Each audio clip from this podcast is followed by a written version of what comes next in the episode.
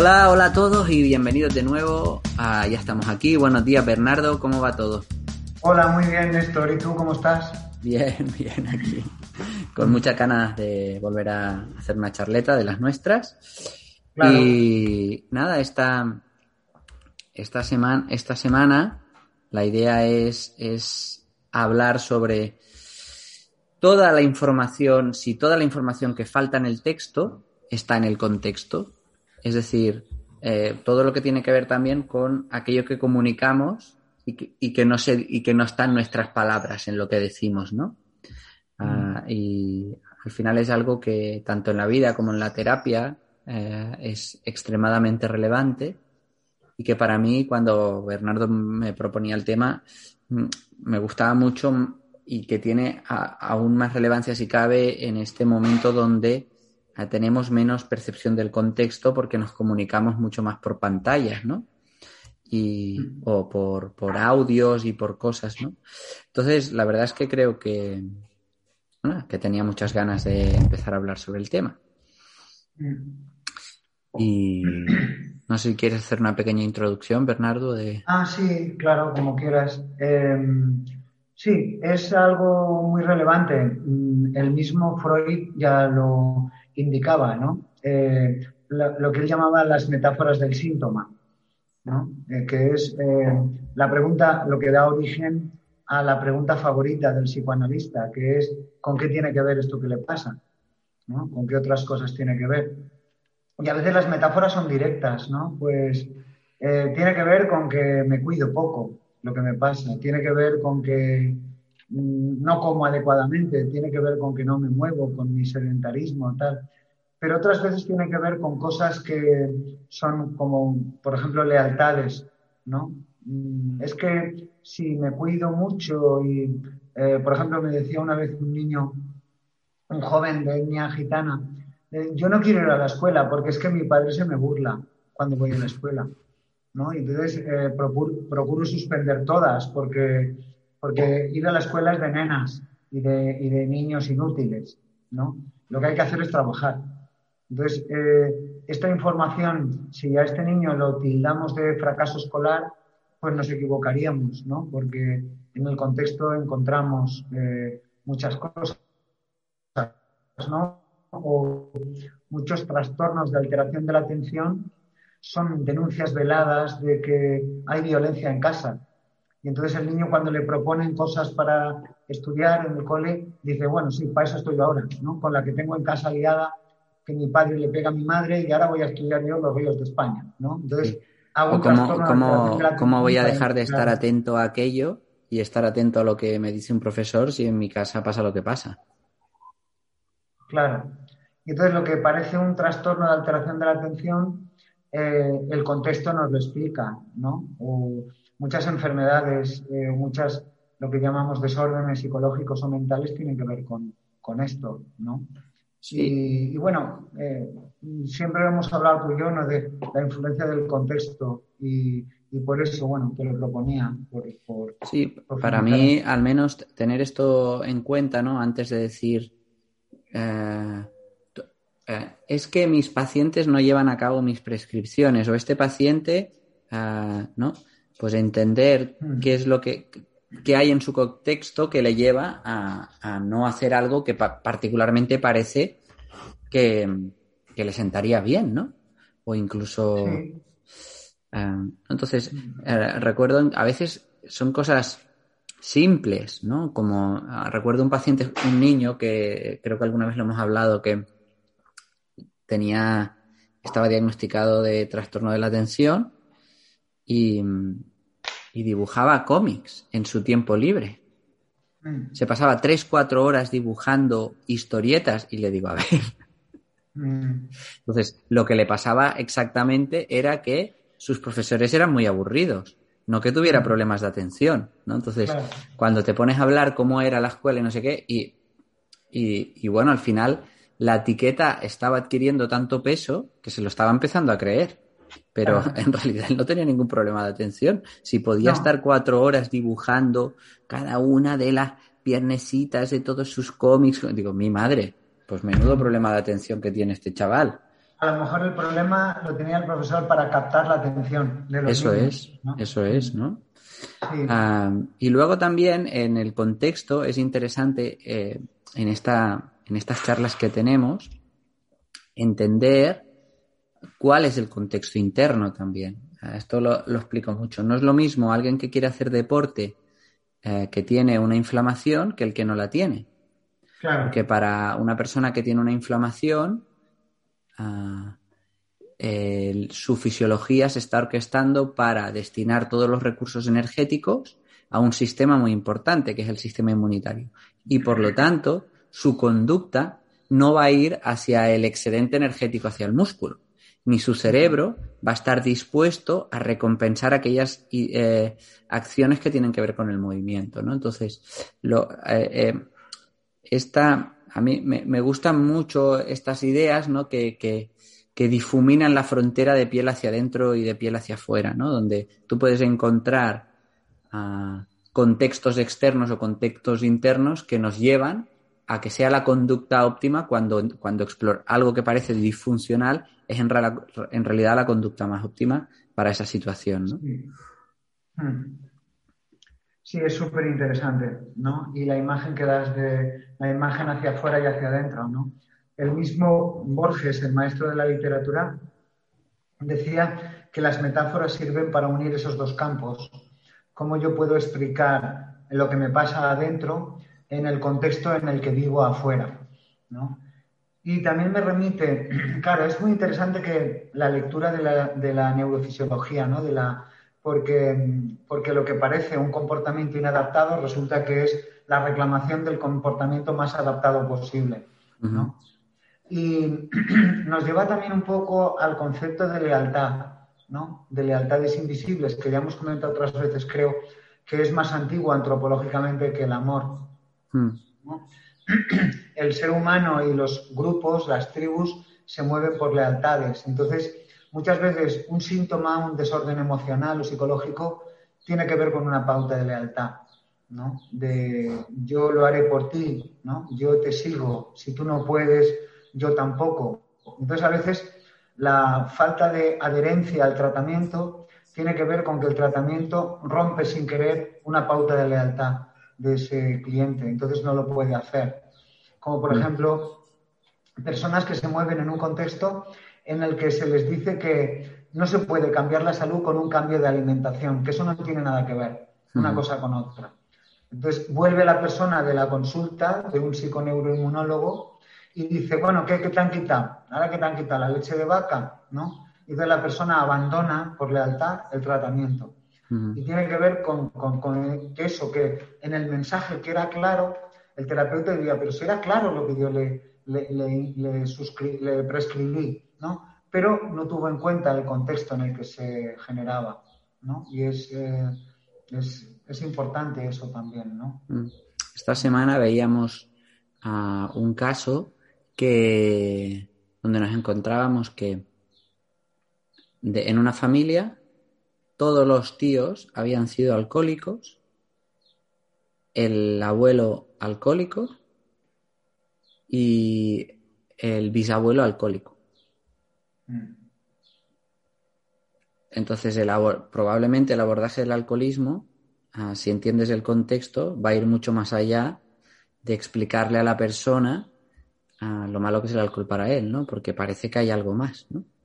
Claro, claro hay una pauta de lealtad, ¿no? Y un, porque cuando decimos lo normal en la vida es, nos referimos a los primeros siete, nueve años de vida, hmm. ¿no? Entonces cuando decimos lo normal es celebrar con alcohol, me refiero a mi aprendizaje en los primeros años de mi vida, ¿no? Es porque, bueno, es normal porque es tu memoria, tu impronta mm, neurobiológica, ¿no? Pero, hmm, Qué interesante esto. Sí, sí. Cuando decimos lo normal en Navidad es celebrar con un árbol de luces y reunirse la familia y encender la chimenea, ¿no?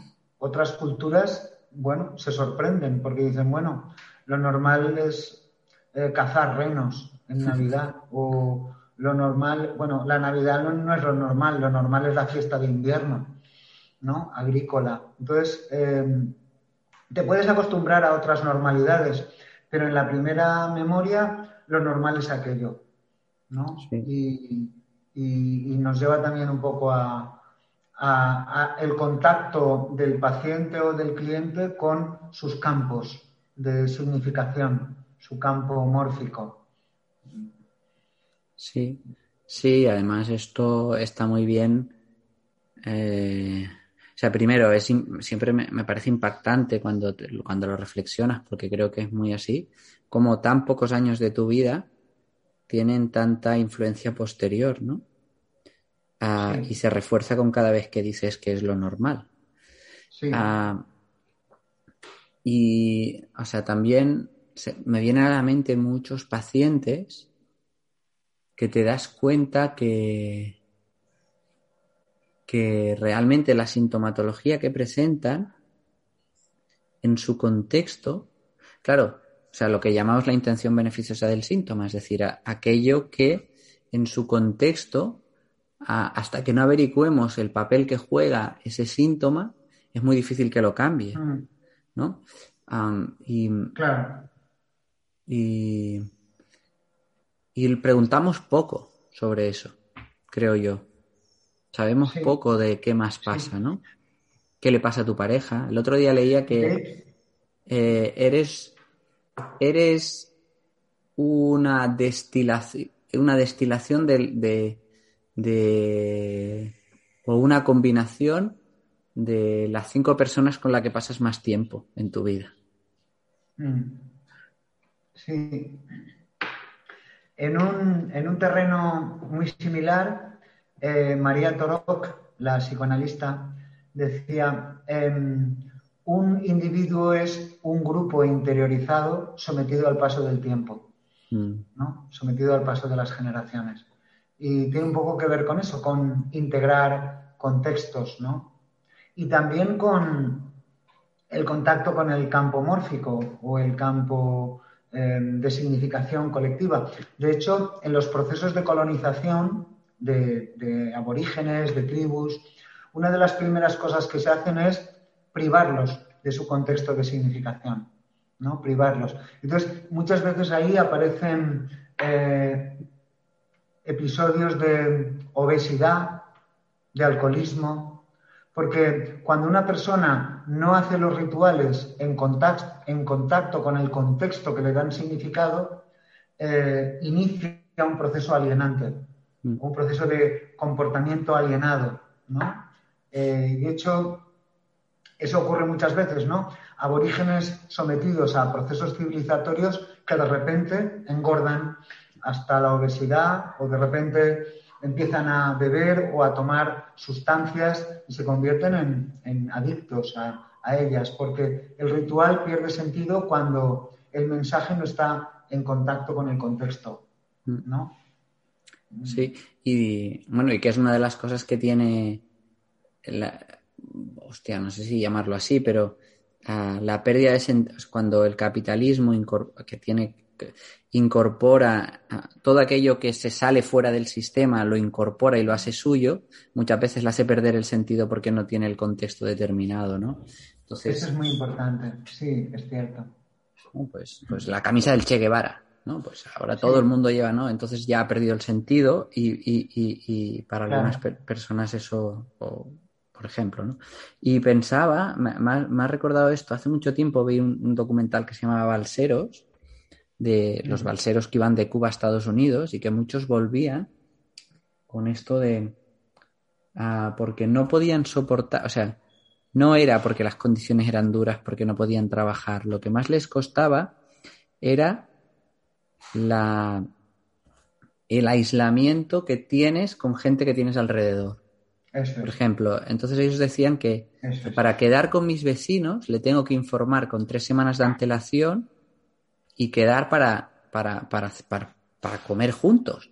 Decía, mm. eso es insoportable para mí. Claro. Porque yo iba a la casa del vecino, unos rones y nos poníamos ahí a cantar. Y, o sea, es una sensación de soledad absoluta a pesar de estar rodeado de gente, ¿no? Claro. Sí, sí, es cierto. Y lo que decías antes de la descontextualización de contextos me recordaba también ahora los anuncios en televisión más ecologistas los hacen las petroquímicas. Eso es. ¿No?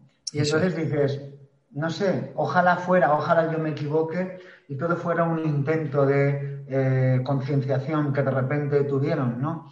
Pero me temo lo peor, ¿no? Me temo que sea una especie de descontextualización de todo, de todo lo que está ocurriendo. Y es un momento malo para, en este momento histórico, es malo para esto, ¿no? Porque hay una gran em, desconexión de los, de los escenarios de significación en donde se emiten los mensajes. Mm.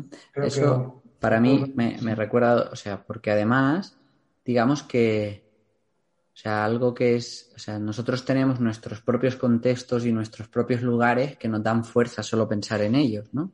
Incluso los de pequeños, ¿no? La vuelta a casa, ¿no? Todas estas cosas. Y también de adultos, ¿no? Pero como todo, todo, todo se está deslocalizando, Mm. También a nivel interno nos estamos deslocalizando de nuestros contextos. Y otro ejemplo que me, viene a la este con, lo de ecologistas y petroquímica es con la alimentación, que claramente es lo que ocurre. las grandes casas de productos ultraprocesados son los que ah, generan anuncios, brandings más asociados a salud. Y dices, hostia, con siete mm. vitaminas y hierro, vale, pero... comida casera se llama todo. ¿no? Comida, todos los alimentos procesados en los anuncios de televisión se llama comida casera. Yo digo, claro, en alguna casa los habrán hecho, ¿no? En alguna casa estará esta industria. Pero, pero sí, comida casera. Tiene que ver con la descontextualización. Tiene que ver con el sacar de contexto. Mm. ¿Cuáles serían las preguntas? Eh, ¿Cuáles serían las preguntas para averiguar si hay ciertos contextos en los que una persona eh, que pueden estar influenciando a las dificultades que presenta un paciente? Pues el psicoanálisis nos recomienda, el psicoanálisis tradicional nos recomienda... El otro no, eh, solo el tradicional. ¿Esto qué le pasa con...? Digo, el, otro, no. No, el otro no. El otro es lacaniano y recomienda otras cosas, ¿no? Pero el psicoanálisis más es que es verdad, tienes razón tú. Cuando digo psicoanálisis, eh, me autoobligo a decir tradicional, porque ahora el psicoanálisis creo que se practica menos, ¿no? Entonces ahora mm. todo el psicoanálisis ya es tradicional, ¿no? Pero em, él nos recomendaría mm, con qué tiene que ver esto que le pasa, intuitivamente, ¿no? ¿Con qué tiene que ver? Y luego la perspectiva sistémica nos recomendaría, eh, cuando ocurre esto, que dice su mujer? ¿O qué siente ella? Mm. O cuando ella hace eso, ¿qué dice su hijo?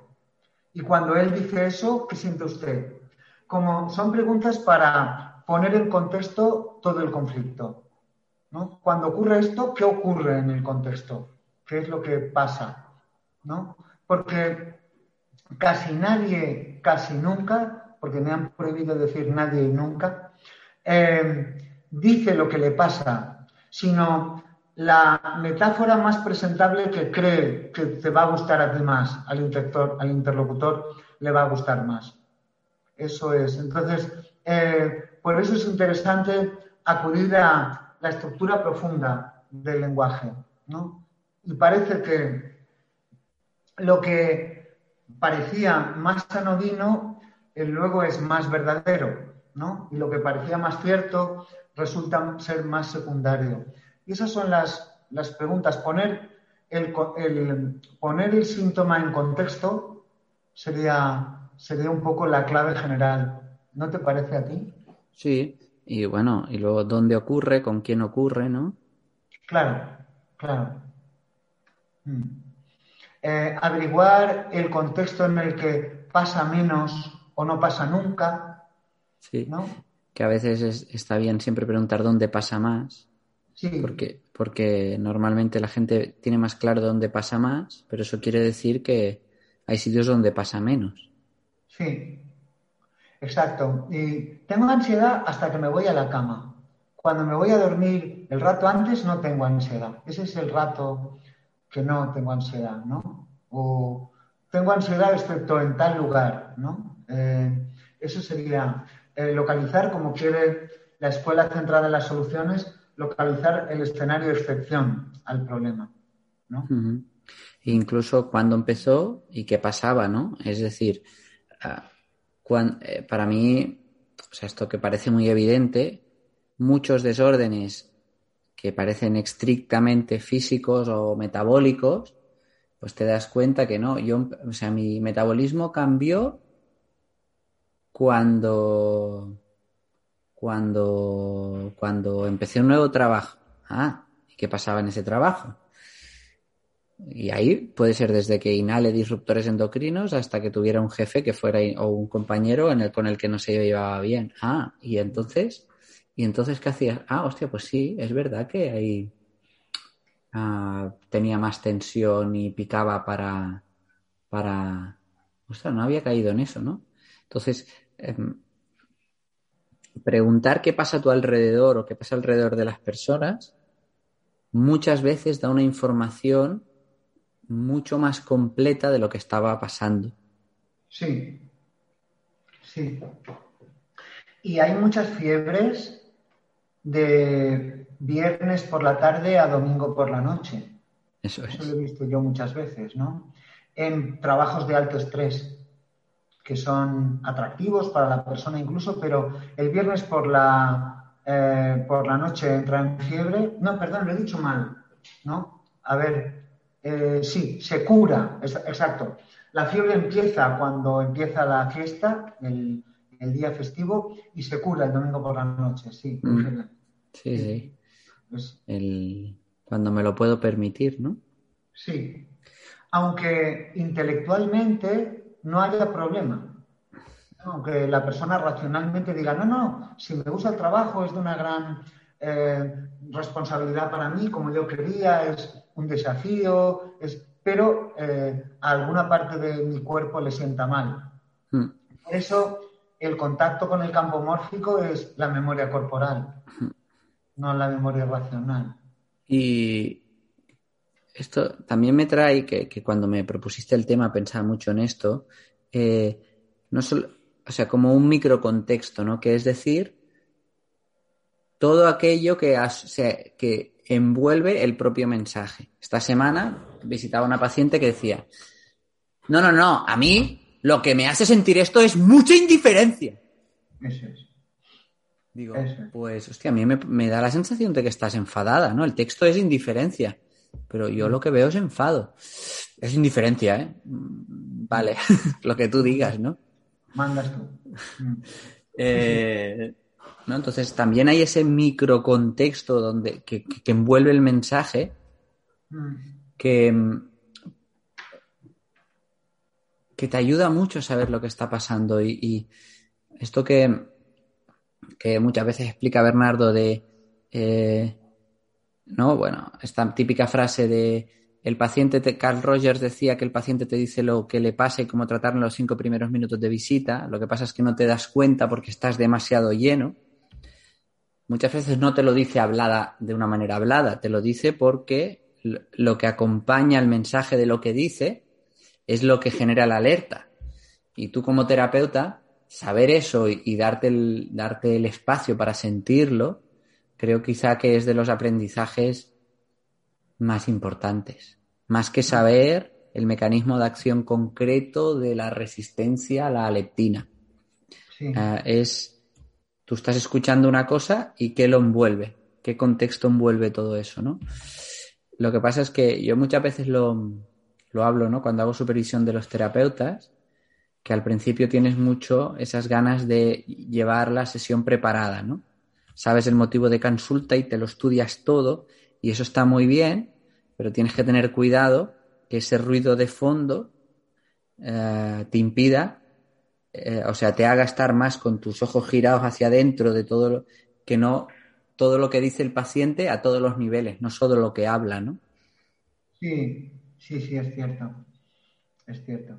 Y en realidad cuando logras hacer esa experiencia de contacto con, el, con tu interlocutor, eh, recuperas una memoria muy antigua, ¿no? Porque la vivencia del tiempo fragmentado aparece hacia los siete años, ¿no? hasta los siete años eh, la vida no está fragmentada para el niño, está jugando como si le fuera la vida en ello. ¿no? De hecho, hay que llamarlos para todo, para comer, para dormir, para irse, ¿no? Para, eh, oye, que ya nos vamos a comer, oye, y el niño corta eh, su experiencia, la experiencia que tiene del mundo y te sigue, pero inicialmente él es, todo contexto, es relación con el contexto. Mm. Eh, eso es muy importante. Y hacia los siete años empieza la vivencia del tiempo fragmentado, del contexto fragmentado, ¿no? De, bueno, ni ámbito laboral, ni ámbito emocional, ni ámbito... Pero a un niño menor de siete años, si le dijeras eso, seguramente no te entendería, porque él eh, está absolutamente fusionado con el escenario en el que vive, ¿no? Mm. Sí, hay un... Lo que pasa es que luego de adultos eh, nos creemos que, aunque es así, todo está absolutamente separado, ¿no? Y te das cuenta de que, a ver, que, que, los espacios tienen sus poros, ¿no? Que el otro día, tratando a un deportista, veíamos que todas sus lesiones correlacionaban con el momento que se había, se había separado de su pareja. Qué curioso. Y además no eh, es interesante porque nosotros le decíamos, bueno, ¿y qué pasaba en ese momento de tu, de tu vida? Ah, pues estaba jugando muy bien, eh, estaba marcando gol o no, pues era una época que está en el banquillo. No, no. O sea, nosotros te preguntamos, ¿te das cuenta que nosotros te preguntamos por la vida y tú, nos respondes del fútbol? ¿No? Entonces, eh, es curioso, ¿no? Entonces, a veces, pues las diferentes áreas y contextos también se interrelacionan de alguna manera, ¿no? Claro. Y seguro, eso lo sabrás tú mejor que yo, que en el contexto de jugar y en el contexto de entrenar, las habilidades son diferentes. Totalmente. ¿No? Porque eh, también una importancia de esto es qué me pide, qué me pide el contexto a mí. ¿No? Es decir, porque siempre actuamos y una pregunta, por lo que decías antes, me traigo a unos minutos atrás. Una pregunta interesante podría ser, ¿a quién le ofreces esto? ¿No? Es decir, este, esta forma de jugar. ¿Quién estaría satisfecho con esta forma de jugar? ¿No? Eh, ¿Quién te aplaudiría? ¿Quién mostraría satisfacción? ¿Quién mostraría decepción cuando, cuando no lo haces bien? ¿no? ¿A quién le ofreces tu acción? ¿no? Yo creo que ahí nace también los contextos sagrados. ¿no? Eh, cuando dice, esto que te digo no es banal, porque te lo digo en un contexto sagrado, no te lo digo en la calle caminando por ahí, te lo digo en esta montaña sagrada, ¿no? te lo digo en, esta, en este atardecer que tiene una significación colectiva sagrada. ¿no? Es, eh, es el nacimiento de lo sagrado también. ¿no? Y eh, esto te lo dice un ser que no es de este mundo. ¿no? Es una cosa que dicen muchas veces las corrientes espirituales, ¿no? Eh, es que no es de este mundo, es, eh, algo superior. ¿no?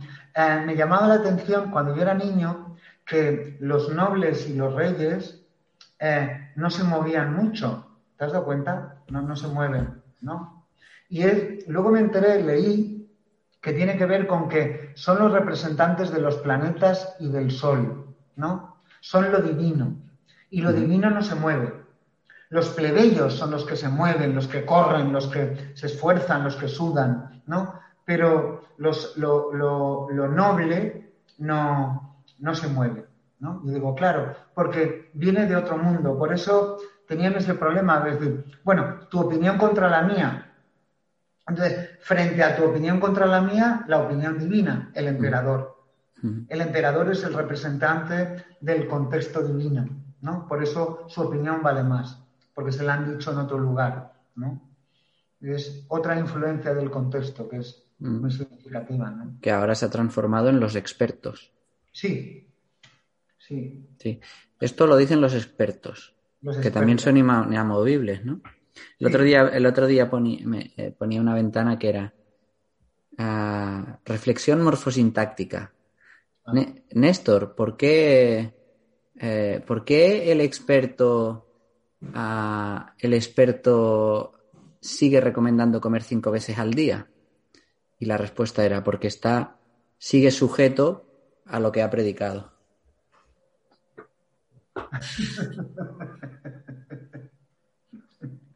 Exacto. Excelente ejemplo. Excelente. Yo creo que sí. Mm. Eh, cuando realmente el conocimiento es estar siempre de paso, ¿no? Repensar, reordenar, ¿no? Los genios o los científicos de verdad repiensan sus hipótesis continuamente, ¿no? Mm. sí, y hay una sensación, yo creo que es a veces un poco hace sufrir, pero una sensación de que lo que explicas no siempre está completo. Yo creo que esa perspectiva es importante saberla y transmitirla. Porque esto es así, punto. Hmm. ¿Sí? Sí, las teorías son los lugares donde me quedo cuando me he cansado de pensar. Eso es. Y las retomo mañana descansado, eh, son, eh, las puedo llevar a otro lugar. Y hay comportamientos significativos, perdón, hay comportamientos patológicos en un contexto que son significativos en otro. Totalmente. ¿No? Entonces esto es muy importante saberlo también, porque muchos síntomas son comportamientos adaptados a otro contexto. Eso es, ¿no? Es siempre como, como los saludos de los adolescentes que dices, pero, pero qué ridículo esto y en su contexto pues es súper inclusivo. De hecho, otra recomendación que se podría hacer es que em, la, conciencia cambia según el contexto en el que se provoca. Y desde ese punto de vista tendríamos al menos tres conciencias. La individual, que es cuando tú trabajas en un contexto contigo mismo, lo que tú piensas acerca de las cosas. La familiar, cuando tienes que defender en un contexto familiar una opinión que defiendes, que a veces por no herir a alguien eh, le haces una versión diferente. Y la sistémica global, ¿no? que es cuando lo piensas como si fueras un, pensador para la humanidad. ¿No? ¿Cómo le explicaría yo esto a la humanidad? ¿no? Entonces, eh, la conciencia cambia cuando cambiamos esos tres conciencias y eh, contextos, perdón. Y a veces está bien hacer un paseo cuando tienes dudas, hacer un paseo en torno a las tres conciencias. ¿Qué pienso yo personalmente? ¿Cómo lo pienso siendo miembro de mi familia? ¿Y cómo lo pienso si lo tuviera que explicar a un grupo mucho más grande? ¿no? Mm.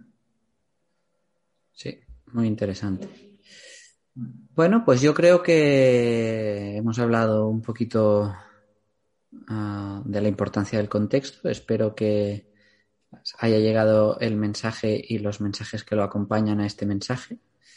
y en un contexto adecuado. Sí, y, si no, pues otro día lo cambiamos de contexto. Si no, si nos queda claro esto, estáis oyendo el podcast y estáis en casa, pues os vais a la playa y lo oís, que a lo mejor cambia la cosa. Seguro que las sensaciones son diferentes. Sí, a veces decimos, necesito otro momento para escuchar esto, otro lugar. Claro. Muy bien, pues nada, Bernardo, muchas gracias como siempre. Y gracias a ti, Néstor. Gracias a todos y nos vemos o nos oímos dentro de poco. De acuerdo. Un abrazo. Un abrazo.